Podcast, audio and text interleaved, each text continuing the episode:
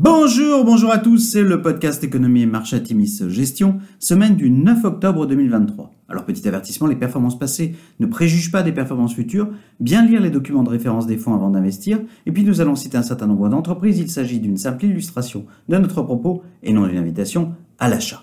Alors cette semaine nous avons titré Giration avec un gros point d'exclamation. C'est une semaine d'instabilité sur les marchés. En début de semaine, le vote par le Congrès US d'un accord temporaire sur le budget pour éviter un shutdown, la fermeture des services de l'État, a rassuré, mais la destitution du Speaker de la Chambre des représentants, Kevin McCarthy, une première dans l'histoire américaine, a créé de nouvelles incertitudes.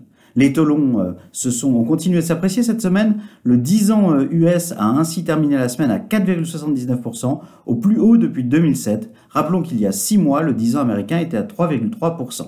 Des incertitudes quant à la vigueur de la demande globale ont fait chuter les marchés pétroliers cette semaine, avec un baril de WTI en baisse de 8,8% à moins de 83 dollars le baril. Rappelons que le même baril de WTI dépassait les 94 dollars le 27 septembre dernier. Vendredi, la très attendue publication des créations d'emplois américaines a contribué à une forte giration des marchés. Les 336 000 créations d'emplois, nettement au-dessus des attentes, ont dans un premier temps inquiété, mais la modération des salaires a permis un net rebond des marchés, valeur de croissance en tête. En Chine, les résultats relativement décevants des vacances de la Golden Week démontrent une croissance de l'activité globale poussive qui devrait mener à de nouvelles mesures gouvernementales. Sur la semaine, le CAC 40 perd 1,1%, le SP500 progresse de 0,5% et le Nasdaq gagne 1,6%. Pas de publication d'entreprise cette semaine pour vos fonds. Alors à venir, les publications euh, vendredi, mercredi des minutes de la réunion de la fête des 19 et 20 septembre dernier seront commentées. Les récentes déclarations des membres du FOMC euh, tendent à indiquer une dernière hausse des taux US d'ici fin 2023, même si les économistes restent divisés sur le sujet compte tenu de, des dernières statistiques militant plutôt pour une pause prolongée. Jeudi, la publication de l'indice d'inflation US CPI sera naturellement particulièrement suivie.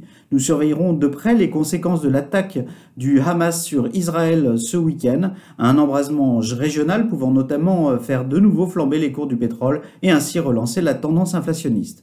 Le cycle des publications d'entreprises reprendra cette semaine, avec comme coutume les grandes banques américaines en premier et quelques valeurs emblématiques comme Pepsi ou LVMH. Les analystes interrogés par FactSet attendent des résultats US de nouveau en baisse pour un potentiel quatrième trimestre de contraction des résultats trimestriels.